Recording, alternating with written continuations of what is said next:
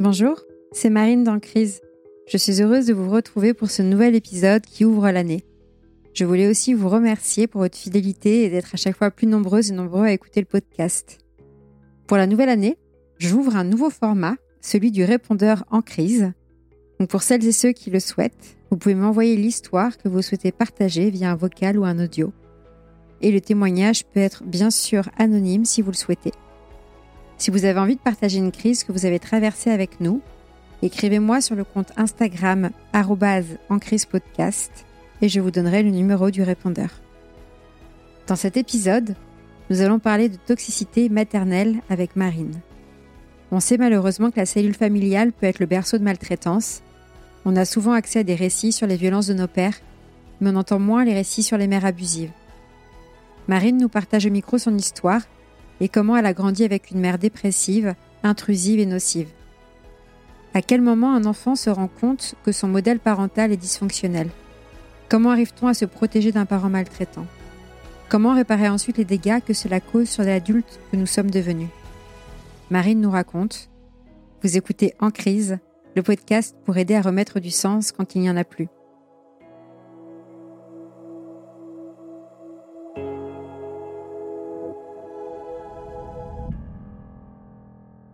Pour ce nouvel épisode d'Ancry, je suis heureuse d'accueillir Marine. Bonjour Marine. Bonjour.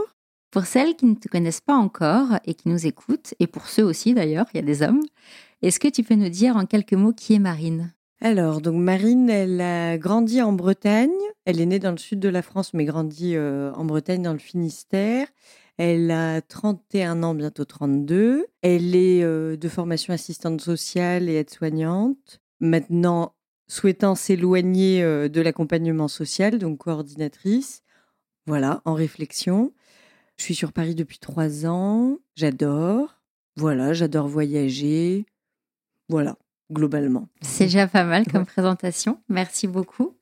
Et donc, on s'appelle toutes les deux Marine. C'est la première fois, je crois, que j'interviewe une, une homonyme. Tu viens d'où de Bretagne? Euh, Morlaix. Je sais pas si tu si, connais. Je vois. Et ça avait été inondé, non? Ou c'est souvent ah, inondé? Oui, si, si, ça avait été inondé, oui, c'est vrai.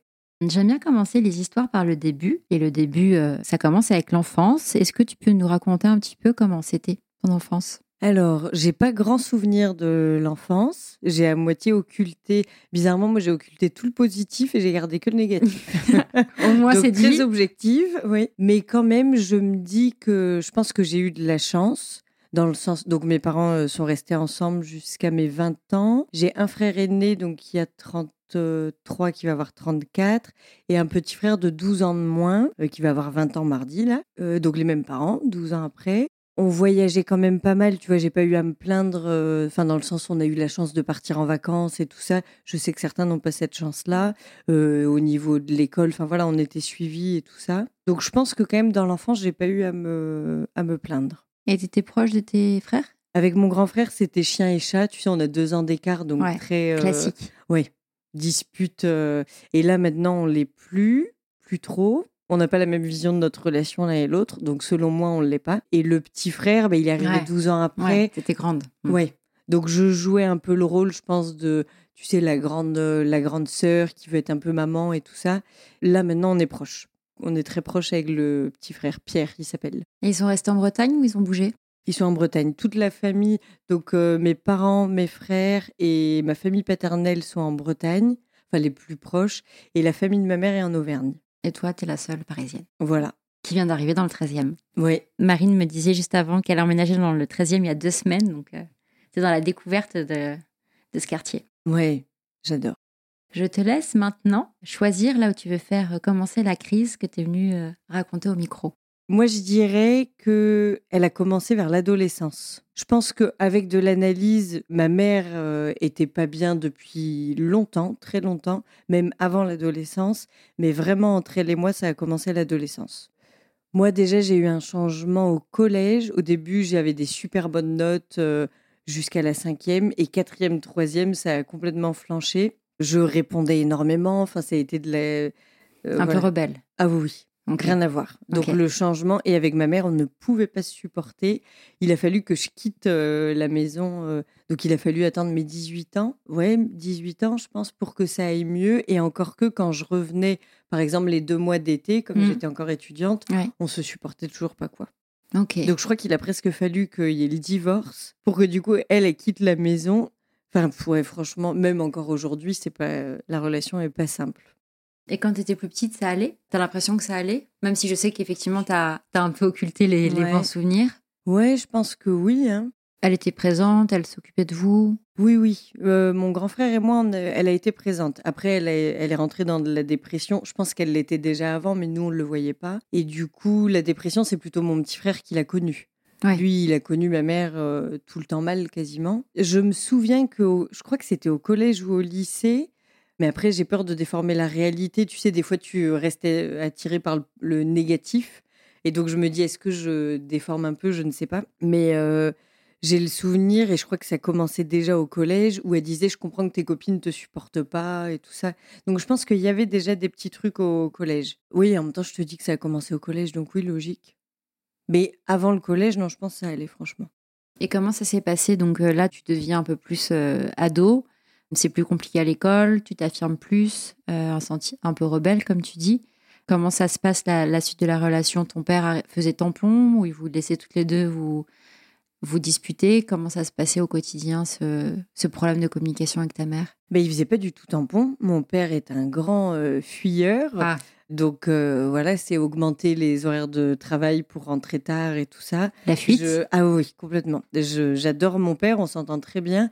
Mais voilà, il faut pas se leurrer, il n'a pas été présent, sinon je pense que ben, il aurait dû jouer le rôle de tampon. À 14 ans, ça commence à devenir compliqué jusqu'à 18.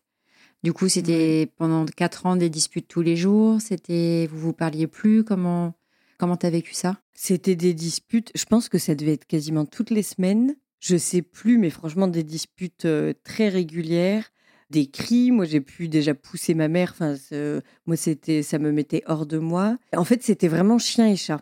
Donc, à la fois, je pouvais tout dire à ma mère. Elle me faisait du chantage. Comme j'adorais sortir, je me suis beaucoup réfugiée auprès des amis.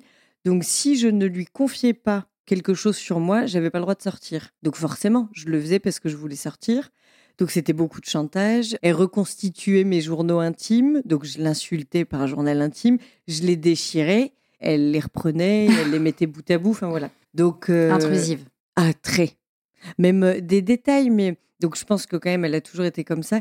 Elle a toujours changé les meubles de la maison plusieurs fois par semaine. Enfin ça c'est quelque chose qui est hyper euh, insécure, Ouais. insécurisant. Ouais. Des trucs courts, mais je me souviens j'adorais le Nutella. Ouais. Et à chaque fois, je lui disais, mais il est où le Nutella? Parce qu'elle changeait de place aux assiettes, aux meubles, tout changeait de place. Le salon passait dans la cuisine, la- enfin, vraiment. Et dans notre chambre, elle se permettait de faire la même chose. Donc, euh, j'arrivais des fois de l'école. Ça, c'était déjà en primaire, parce que j'ai le souvenir qu'en primaire, je crois qu'il y avait déjà. Et euh, la chambre avait changé. Donc, du coup, oui, très intrusif. Par exemple, mon premier rapport sexuel, je ne l'ai pas dit à elle, je l'ai dit à ma cousine. Et donc, elle l'a su, je sais plus comment. Elle s'est agacée, quoi, que je ne lui ai pas dit à elle. Et donc, euh, j'ai dû le lui raconter. Enfin, je, je sais plus, il y a eu une fois pareil. Je te raconte un peu dans le désordre. Une fois, donc mon premier rapport sexuel, c'était en plus pas bien passé. Enfin, il m'avait largué euh, Ouais. une semaine après. Enfin, voilà. Ouais, pas cool. Ah ouais, pas cool du tout. Et euh, il y a eu un deuxième qui, pour moi, n'était pas mon premier, mais euh, lui, j'étais la première. Et donc, elle est euh, allée en soirée. En fait, mes copines lui ont monté le bourrichon, elle nous amenait en boîte. Et mes copines, il s'appelait euh, Flo. Bon, il écoutera pas ce podcast. mes copines lui disaient Ah ouais, Flo, il a fait du mal à Marine et tout ça. Et donc, elle nous a déposés en boîte. Et elle est repartie à la soirée et elle a demandé à tout le monde euh, où est Flo euh, et elle lui a dit t'as violé ma fille voilà, devant tout le monde. Oh.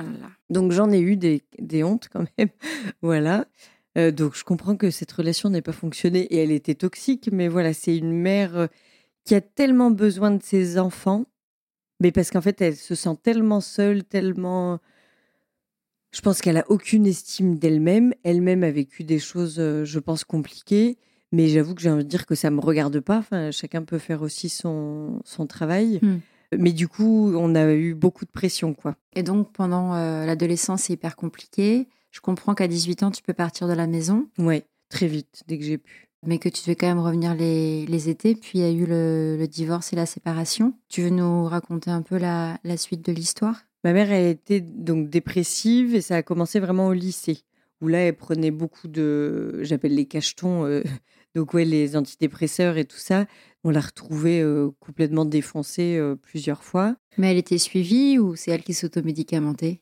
Je pense qu'elle devait avoir un psychiatre, mais elle passait de médecin en médecin et de pharmacie en pharmacie pour euh, se surdoser. Et donc, c'était moi, souvent, mon père bossait, il disait rien. Et puis, bah, moi, je rentrais, je la voyais complètement euh, déphasée. Donc, ça m'est arrivé plusieurs fois d'appeler les pompiers. Donc, voilà. Donc, déjà au lycée, ça commençait euh, la dépression. Quand j'étais en conduite accompagnée, il a fallu que je prenne le volant plusieurs fois parce qu'elle roulait pas du tout droit et qu'avec mon petit frère dans la voiture. Euh, les disputes continuaient. Et puis, bah, alors moi qui étais très indépendante parce que j'avais le droit de sortir euh, tous les vendredis, tous les samedis, et heureusement, je pense.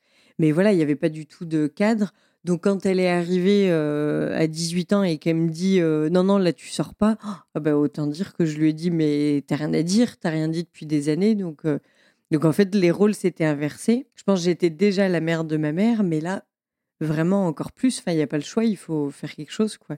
Quand tu dis j'étais la mère de ma mère, elle, elle gérait quand même la, maison, les enfants, les repas, ou c'est toi qui, qui prenais la charge? Non, c'était elle. Quand je dis la mère de ma mère, c'est dans le sens, elle a tellement besoin d'écoute. Et moi, en étant assistante sociale, je pensais pas pour rien j'écoute. On m'a souvent dit oh, tu devrais être psychologue et tout ça, donc je tenais ce, je jouais ce rôle-là. Mmh. Et parce que ça me, ça m'allait bien aussi. Je pense que c'était un moyen de reconnaissance pour moi. Mmh. Mais du coup, c'est là où la confusion. Euh, notre mère, à mon sens, n'a pas à nous confier des, des trucs perso. Euh. Mais sinon, non, non. J'ai aussi, là, j'ai écrit le, le, tableau noir, mais ma mère, c'est elle qui nous a fait nos devoirs. Euh, s'il fallait nous amener aux urgences, elle n'hésitait pas. Notre suivi médical était fait. Donc, elle a eu, même encore aujourd'hui, elle s'inquiète pour nous, elle prend nos nouvelles et tout ça. Donc, elle a un côté maman, mais elle a un côté très toxique aussi qui prend beaucoup le dessus, quoi. Et c'est compliqué à gérer, oui, dans sa construction quand un des parents est, toxique. Ah oui, complètement. On s'en rend compte euh, plutôt des années après, je trouve. Ouais. Bah, tu vas nous raconter, mais et du coup, qu'est-ce que ça a fait chez nous et qu'est-ce que de, quoi, on hérite? Ouais. Tu veux nous raconter la période divorce ou c'est pas si important dans l'histoire? Euh, Si, si, on peut. En gros, après le lycée, je suis partie à Lyon faire des études d'infirmière. Là, ils étaient toujours ensemble, mais elle était toujours dépressive. Je me souviens, une chose qui m'a marquée, c'est quand un jour, je suis rentrée de Lyon. Et je crois en plus, je voulais faire une surprise. Oh, et je l'ai retrouvée sur le palier de la porte. Euh, elle était bouffie euh, à cause des médicaments, hmm. les cheveux gris et tout. Et j'ai eu, à ce moment-là, c'est comme si j'avais perdu ma mère. C'est que j'ai commencé à faire un travail, à me dire, oula, enfin, c'est dur, quoi. J'ai l'impression que c'est plus ma maman, entre hmm. guillemets, la maman affective. Donc, il y a eu à Lyon la période. Après, moi, je suis revenue en Bretagne. Donc c'est en 2013 que j'ai fait la formation assistante sociale et donc mes parents se sont séparés ouais, en 2013. En fait, elle est partie très brutalement, donc elle faisait des allers-retours en psychiatrie et elle a rencontré un gars de mon âge en psychiatrie. Elle a trompé mon père euh, avec. Oh, du coup, je dévoile tout. je suis surprise parce que vu ce que tu me décris, je pensais que c'était ton père qui était parti. Et non, oh, lui, il serait jamais parti. Heureusement pour lui que quelque part, elle lui a fait ça parce que lui, je pense qu'il ne serait pas parti. Donc, elle lui a rendu service quelque part, mais bon. Donc, elle l'a trompé. Euh, et puis, du jour au lendemain, moi, j'étais plus là. J'étais, euh, je crois, j'avais commencé mes études à Tours. Ou non, j'avais mon appart à Morlaix. Et puis j'avais coupé les ponts. Oui, parce que du coup, j'ai, elle a été tellement intrusive. Euh, elle venait chez moi quand je revivais à Morlaix. Elle venait chez moi sans prévenir. C'était, c'est une mère qui envoie je ne sais combien de messages par jour. Si on ne répond pas, elle insiste. Donc je, lui je l'avais bloqué. Et sauf que j'écoutais les messages vocaux et c'était des critiques, des reproches et tout ça. Donc à ce moment-là, moi, j'étais plus en contact avec elle, si je dis pas de bêtises. Et en fait, elle a dit à mon petit frère qu'elle allait acheter des cigarettes et elle n'est jamais revenue. Et sa boîte vocale était pleine. Donc bah là, je me souviens avoir fondu en larmes. J'allais travailler à l'EHPAD en tant qu'aide-soignante à ce moment-là.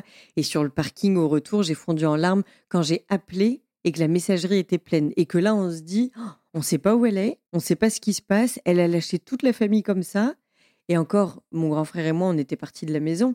Mais mon petit frère, il ah en avait, euh, je sais pas, il devait avoir 12 ans, je crois. Et mon père. Et donc, c'est grâce à une amie, le monde est petit, une amie, sa sœur lui avait dit Ah, je connais un Kevin qui m'a dit qu'il venait de partir avec une Béa, ma mère s'appelle Béatrice, euh, dans le nord ou je sais plus où. euh, je me demande si c'est pas elle. Donc mon ami me raconte ça. Et donc, ouais, le, le gars, il a 20 ans de moins qu'elle, il, il a mon âge. Et donc, du coup, c'est moi qui ai appris qu'elle trompait mon père. Et c'est moi qui ai appelé mon père pendant que je passais un concours assistante sociale à La Roche-sur-Yon. J'ai appelé mon père, j'ai découvert ça tout le jour même. Et donc, j'ai appelé mon père en lui disant Bah voilà, en fait, maman t'a trompé avec euh, quelqu'un de mon âge. Et là, actuellement, elle est chez la tante de ce gars-là. euh. Surréaliste. Ah ouais, ouais. Moi, elle, je dis, elle est, enfin, si, c'est quand même lourd à porter, je pense, mais je me dis à 20 ans, c'est différent quand on a quitté la maison. Mais mon petit frère, euh, ouais. Ouais, est-ce qu'elle a abandonné son enfant Enfin, c'est comme ça que j'imagine qu'elle a vécu. euh. Ah oui, oui, je pense. Ouais, ouais. Complètement. Et donc, euh, il- il se passe quoi une, une fois que vous savez que Béa est avec Kevin, je sais pas où? Je sais que mon père bah, est complètement triste. Et elle, en fait, elle est dans, un, dans une relation idyllique. euh, c'est comme si elle faisait la crise de la quarantaine. euh, je dis pas on peut tomber amoureux à tout âge, mais voilà, c'était, elle ne voyait que par lui. C'était lui, lui, lui. Donc elle a fini par revenir à Morlaix, prendre un appart avec lui, et tout ça. Et donc nous, on a fini par le rencontrer. Moi, je sais plus qu'est-ce qui a fait que j'ai repris contact avec ma mère. Je crois que je m'étais fait une entorse de la cheville parce que justement, j'hésitais. Est-ce que je reprends contact Est-ce que je, est-ce que je reste sans contact? Et euh, je me suis fait une entorse, je crois, de la cheville droite. Et j'avais regardé la signification et c'était justement quand tu étais un peu dans cet entre-deux. Et en fait, euh, c'est choisir entre une mère qui est nocive et choisir entre l'absence d'une mère Ouais, c'est sûr. et donc, je, bah, je suis revenue vers elle parce que j'étais pas capable de supporter l'absence. Donc, j'ai appris à connaître ce gars. J'avais rien contre lui, mais enfin voilà, c'était une vie immature au possible. Moi, leurs histoires de. Parce que du coup, il fumait le bédo et tout. Enfin, des, des fréquentations. euh, je me dis, mais alors, je m'en fiche euh, royalement. Et ton petit frère, dans l'histoire, il, il est resté avec le père ou il... Oui, du coup, elle a pas eu la garde, donc il a eu des visites elle, médiatisées. elle a demandé? Garde? Je sais même pas si elle l'a demandé, mais en tout cas, le juge lui a pas donné. Il a été suivi par un éducateur, euh, il y a eu des visites médiatisées, et donc lui, depuis ses 12 ans, je pense qu'il avait 12 ans, il est que avec mon père. Donc maintenant, lui, il a repris contact avec ma mère. C'est celui qui a le plus de contact avec ma mère, je pense. Elle est encore avec le Kevin? Non, non, ils ont. Je crois que c'est lui qui l'a quitté, heureusement. Mais voilà, c'était des histoires de violence conjugale. Moi, je me souviens l'avoir une fois avec le nez qui avait gonflé. Je lui ai dit, euh, il t'a retapé sur, le, sur la gueule, quoi.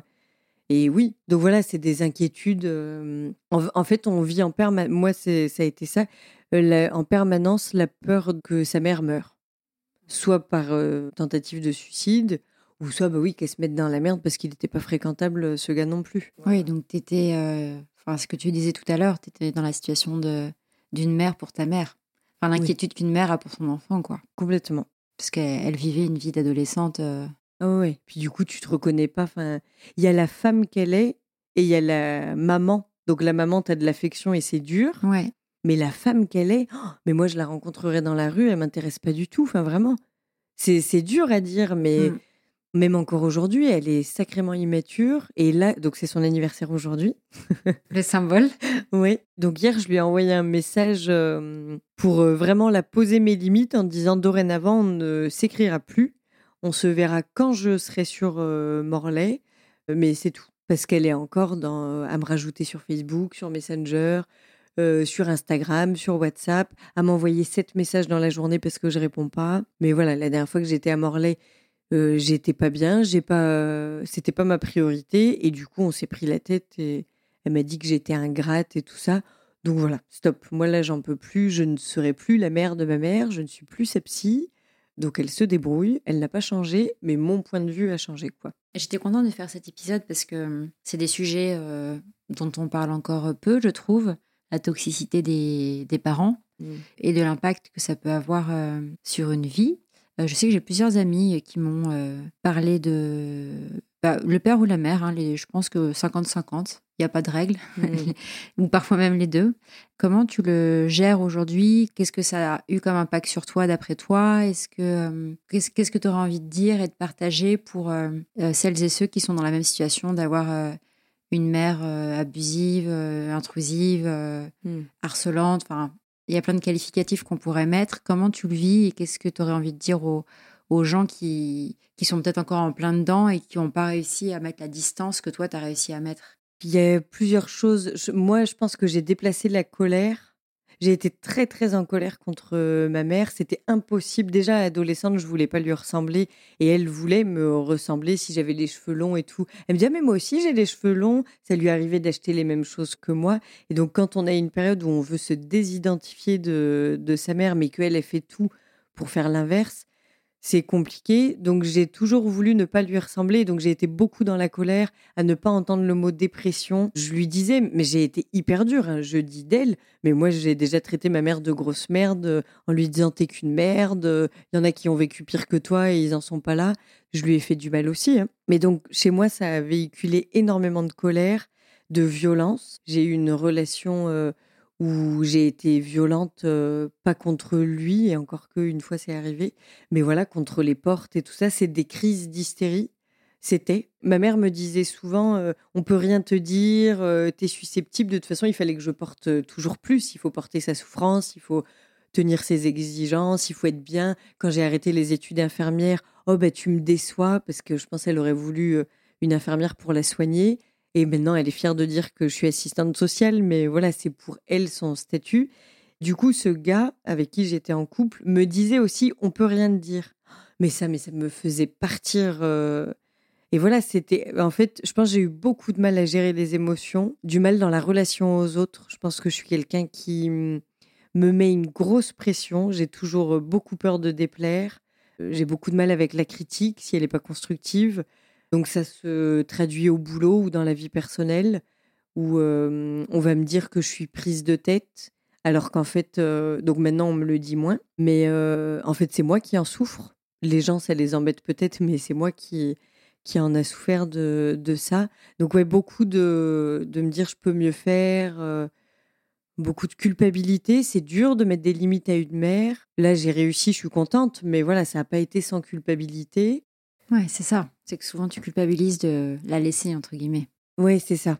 Et puis elle arrive à faire. Euh, la dernière fois en, Bretagne, comme j'ai pas voulu euh, la voir, j'ai eu le droit à un message une semaine après et elle me disait mot pour mot Tu m'as fait du mal à ne pas venir me voir. Alors qu'en fait, à aucun moment, si elle est objective, je n'ai pas dit Je ne veux pas venir te voir. Je lui ai dit J'ai besoin d'être à l'arrache, j'en peux plus, j'ai pleuré trois fois en une semaine, laisse-moi respirer. Quand après elle me dit euh, Les enfants, c'est un gras entre toi et ton grand frère Oh bah alors là, j'ai fini par accrocher et ces reproches, elle se les garde et j'irai pas voir une mère qui est là pour me faire des reproches. Euh, voilà. dans les relations sociales, ça a eu de l'impact et beaucoup les relations sentimentales. Je suis en psychanalyse depuis, oh, je sais pas, ça doit faire sept ans peut-être, je m'en rends pas compte. Donc ça m'a énormément aidé. Donc je ne suis plus du tout pareil. Je côtoie enfin des hommes euh, qui sont sains, à qui je peux parler, qui sont dans la bienveillance, dans l'écoute, pas dans de l'oppression. Donc ça change la vie. Dans les amis, là, j'apprends à mettre les limites. Je suis en arrêt de travail là, donc depuis ça va faire trois semaines, et c'est parce que je pense que je suis à un stade où je ne peux plus supporter. Il était grand temps que je mette des limites. Ça arrive qu'au boulot, comme je te disais tout à l'heure, les gens logoréiques, les gens psy, les gens victimes, parce que ma mère se victimise, je trouve. Enfin, moi, je paye 160, je dis toujours, je paye 160 euros de psychanalyse par mois. Elle a la hache. On avait fait le calcul, elle avait plus de reste à vivre que moi avec l'APL et la hache. Donc elle pouvait se le payer. Elle le fait pas, c'est son choix. Et l'arrêt, en fait, est venu mettre en lumière que le boulot du social euh, commence à me questionner parce que ces gens qui débordent, qui outrepassent mes limites. Mmh, c'est ta mère. Ben voilà, ça me renvoie beaucoup à ça. Et en fait, je suis quelqu'un qui a énormément de mal à mettre des limites parce que justement, j'ai peur de ne pas être aimé, peur de pas bien faire, j'ai peur qu'on me critique et tout ça. Donc là, j'apprends. J'en parlais à Mathilde, oui, du coup, que tu avais euh, déjà rencontré. Et, et interviewé au podcast. Oui, voilà. Et je me dis, en crise, donc normalement, la crise est censée être à peu près passée. Donc là, je pense qu'il y a quand même un sacré recul. Je suis pas en plein dedans. Ouais. Mais je me dis, je sais pas si on peut se défaire un jour de. Ça reste une mère. Ouais. Comme un père. Enfin voilà, c'est un parent. Mais je suis d'accord. Et je pense que de toute façon, toutes les crises, surtout très marquante et, identitaire, évidemment que oui, tu, peux être sorti de la crise dans le sens où tu n'es plus dans la violence du moment, de la relation, mais, mais évidemment qu'un père et une mère, ça te marque à vie. Sinon, ce serait pas drôle et les petits n'auraient pas de travail. Complètement. mais oui, c'est des, des, sentiments tellement mélangés de, euh, de culpabilité, de liens hyper durs à couper. Tu l'as dit, hein, tu as essayé de le couper, finalement, tu as préféré euh, avoir un lien plutôt que de pas de lien. Et j'ai plein d'exemples de, autour de moi de d'amis à qui euh, il est arrivé des choses mais scandaleuses et, où la limite a largement été dépassée, avec des années sans voir euh, le ou les parents. Et puis finalement, euh, à un moment donné, le lien se refait parce qu'on a du mal à couper un lien définitif avec les parents. Ouais. C'est hyper compliqué parce qu'en fait, oui, elle te force à être dans le rôle de, de la de l'adulte, de la mère et, mm. et elle être la petite chose dont il faut prendre soin et être culpabilisée. Donc Mais oui. Et puis tu peux pas parler, c'est quelqu'un qui est auto-centré dans ces moments-là, ils sont tellement en manque de d'amour propre, de moi elle me disait c'est représentatif, elle me disait je t'aime, je réponds pas, déjà j'ai du mal à dire je t'aime, mais alors encore moins à ma mère, je n'en sais rien si je l'aime, j'ai beaucoup d'affection et je ne lui souhaite aucun mal. Là tout de suite dire que je l'aime, je sais pas. Je pense que si, mais j'en sais rien. Et du coup elle me disait et toi? Alors, c'est pas sur commande. Ou la dernière fois, quand en Bretagne, là, qu'on s'est pris la tête et que j'ai mis mes limites, je lui ai dit, mais je vis pas pour toi et t'es pas le centre de mon monde. Et elle m'a répondu, bah, c'est bien dommage. Donc, ça représente tout. Enfin, c'est très significatif. Moi, j'aurais voulu décharger. Il y a pas longtemps, j'ai appelé mes grands-parents et je pleurais en leur disant, mais j'aurais voulu aussi qu'on reconnaisse que moi aussi, j'en ai subi. j'ai toujours l'impression que mes deux frères sont plus cajolés, qu'on les plaint plus parce que ça se voit peut-être plus sur eux qui vont mal, alors que c'est vrai que moi j'ai un boulot, je, je voyage, j'ai une vie très stable. Si tu me vois, après les gens qui me connaissent savent que j'ai un manque de d'estime et tout ça, mais en soi j'ai une vie à peu près carrée quoi. Et du coup j'appelais mes grands-parents en leur disant j'ai besoin de reconnaissance et j'aurais voulu déverser. Et j'aurais voulu que ma mère euh, entende tout ça et lui dire Tu m'as fait mal là, t'as dit ça, c'est dur, rends-toi compte ce que tu m'as fait. Et en fait, je pourrais jamais parce qu'elle est tellement centrée sur elle que le moment, si je veux le lui dire, elle n'entendra pas. On n'est pas au même. C'est comme si moi j'étais au premier étage et elle au deuxième étage et on se rencontrera pas sur ça. Donc il faut faire le deuil. Bah, il faut en parler à quelqu'un d'autre. Donc soit euh, par la psychanalyse, Là, moi, j'ai la chance d'être en couple depuis peu, mais avec un kiné. Et mine de rien, les métiers du soin, je me dis, bah, ça fait grand bien. J'ai jamais été avec quelqu'un qui était dans, dans le domaine du soin. Oui, normalement, c'est toi. Mais oui. La soignante. Ah ouais, et en fait, c'est génial parce qu'il est d'une écoute. En, fait, je pense que dans la vie, on peut trouver des personnes auprès de qui décharger, auprès de qui évoluer. Mmh, et il le faut. Ah oui. Et quand tu dis j'en parle avec mes grands-parents, c'est ses parents? Non, euh, ses parents sont décédés, c'est les parents de mon père. Et tu disais, ce que c'était aussi une question que j'avais par rapport à tes deux frères, eux, comment euh, ils ont vécu ça? Est-ce qu'elle leur a laissé aussi un, trauma? Oui, je pense. Mon grand frère, il a eu d'autres trucs, ça a été compliqué avec mon père aussi. on, a eu beau euh, avoir les mêmes parents, je pense qu'on n'a pas le même vécu. Mon grand frère, à l'inverse, retient que le positif et, à mon sens, est dans, dans de l'idéalisation de notre enfance. Donc on n'est pas du tout pareil. Et c'est lui qui me dit non mais Marine, on a eu de la chance quand même. Et moi je lui renvoie ouais, enfin on n'a pas été épargné non plus. Mais lui, ça se voit physiquement, c'est quelqu'un d'assez chétif. qui mmh, du mal à s'affirmer vraiment je crois qu'elle est là notre grosse faille c'est qu'on a beaucoup de mal à s'affirmer et pourtant moi j'ai un sacré caractère donc avec les gens en qui j'ai confiance je suis quelqu'un de très têtu qui m'affirme beaucoup mais quand il y a quelqu'un qui peut prendre le dessus sur moi je m'écrase complètement. Et mon grand frère, je le vois par exemple dans sa façon d'éduquer les enfants, où il n'est pas sûr de lui. On sent bien que si, admettons, une fois j'étais allée chez eux et il m'avait demandé l'avis parce qu'il voulait repeindre un mur ou je sais plus faire de la tapisserie. Sa copine lui avait dit quelque chose la veille, mais je ne savais pas. Et moi je lui dis ah ben non, moi je trouve que ce serait mieux comme ça. Ah ben du coup ça a valu une discussion avec sa copine et sa copine lui a dit tu donnes toujours raison à ta sœur parce qu'en fait il est hyper influençable. Voilà. Et lui, avec ma mère, c'est quelqu'un qui il a coupé beaucoup avec la famille. Donc, il les voit de temps en temps. Mais en fait, il dit qu'il a sa vie et qu'il n'a pas le temps forcément de voir les gens. Donc, lui, il répond pas à ma mère souvent. Il répond quand il en a envie. Donc, elle le harcèle peut-être un peu moins. Elle l'a harcelé aussi.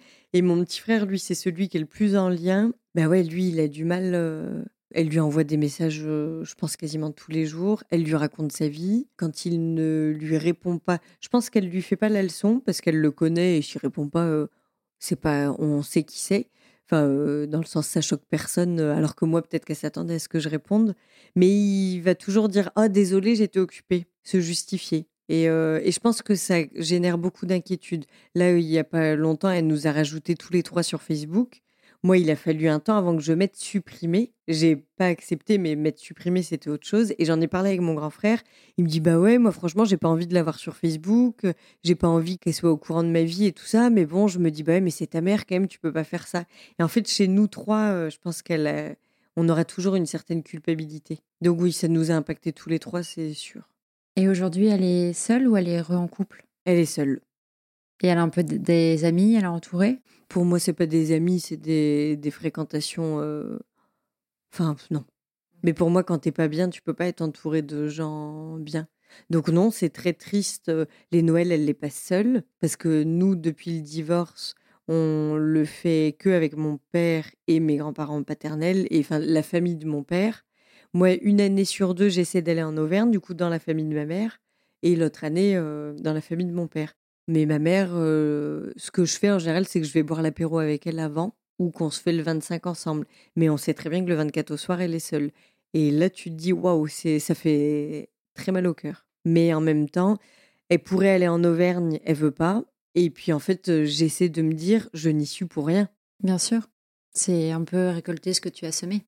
Ouais, encore, c'est même pas dans de la vengeance, tu vois, quand je fais ça. C'est juste que bah, moi, j'adore mes grands-parents, qu'il y a tout le monde qui se regroupe une, année sur deux avec mes grands-parents. Donc, il y a mon oncle, ma tante et tout ça. Et qu'en fait, on a toujours fait ça. Donc, moi, mes habitudes, il y a juste l'année du divorce où j'ai fait Noël avec personne de la famille. Je suis partie à Londres avec des amis parce que j'avais pas envie de choisir, c'était dur. Mais en fait, oui, il y a des trucs. Elle a tellement cassé la relation, donc elle peut euh, t'insulter, te faire des reproches. Donc là, par exemple, la dernière en date en juillet, elle me dire euh, que je suis ingrate et tout ça. Je lui envoie un message parce que c'est les 20 ans de, de Pierre euh, mardi. Donc strictement pour l'anniversaire de Pierre, je lui demande pas si ça va et tout pour être très clair. Et donc, bah, ça y est, elle me dit, bah, je veux qu'on s'appelle pour prendre des nouvelles. Non mais tu m'as dit que je t'avais fait du mal, que j'étais ingrate, et maintenant tu reviens euh, trois semaines après, euh, enfin ou un peu plus, comme un cheveu sur la soupe. En fait, elle est, hum, elle est très impulsive, donc c'est à nous d'accepter qu'elle nous fasse du mal, et après on est censé euh, être là, présent quand elle en a besoin. Donc naturellement, ça crée de la distance, et effectivement, elle me dit souvent ouais, tu préfères ton père. J'ai autre chose à faire que de faire des préférences. C'est juste que mon père, il est très sain et que j'ai vraiment un père et je peux compter dessus pas à tous les niveaux, hein, il, est, il est très très laxiste, mais en tout cas, il est sain. Ma mère, elle est pas saine, donc au bout d'un moment, le choix, il se fait naturellement. Et pour euh, celles et ceux qui ont euh, un parent un peu comme tu as connu, quels conseils tu donnerais pour réussir à mieux vivre la, la situation? Après, je suis une pro-psychanalyse, mais ça m'a tellement, tellement aidé. C'est oh Et je dirais vraiment psychanalyse et pas psychologue. Désolée, ça peut paraître péjoratif pour les psychologues, mais je trouve que la psychanalyse, on vient vraiment travailler dans le fond, on vient comprendre. Ça demande de l'investissement financier et de temps et de l'énergie, parce que c'est accepter aussi de se remettre en question. Mais moi, ça m'a tellement aidé. Donc après, moi, ça c'est ma solution, mais même s'il y a d'autres solutions, mais c'est de, moi, je dirais, c'est de travailler sur soi et de se donner tout l'amour dont on a manqué ou Ouais, en fait, en parler et essayer de se reconstruire par ce qui nous fait du bien à nous. Et arriver à faire le deuil, mais ça, je pense que ça peut prendre des années. Moi, je ne l'ai pas fait complètement, je suis en cours, mais faire le deuil que hum, le parent ne changera pas, ou peut-être. Moi, elle, elle a fait des efforts. Hein. Je la vois plus défoncée, alors qu'avant, elle m'appelait quand elle était défoncée. Là, maintenant, si elle a pris un cachet de trop, j'ai pas d'appel. Donc, elle a fait des, des efforts mais euh, on peut pas changer les gens et on peut perdre beaucoup de notre temps, beaucoup de notre énergie à vouloir les sauver. Et du coup, c'est pour ça aussi qu'au boulot, je deviens un peu intransigeante et à ne plus pouvoir accepter euh, grand chose. Parce qu'en fait, souvent, j'ai tendance à dire, mais j'y suis pour rien et c'est pas à moi de porter. Donc, ouais, je pense c'est juste remettre euh, à César ce qui est à César, comme on dit, et se recentrer sur soi et s'entourer. C'est ce que je dirais. Merci beaucoup Marine pour tous ces conseils. Et je suis sûre que l'épisode euh, soulagera et, aidera euh, les personnes qui peuvent euh, avoir un parent toxique.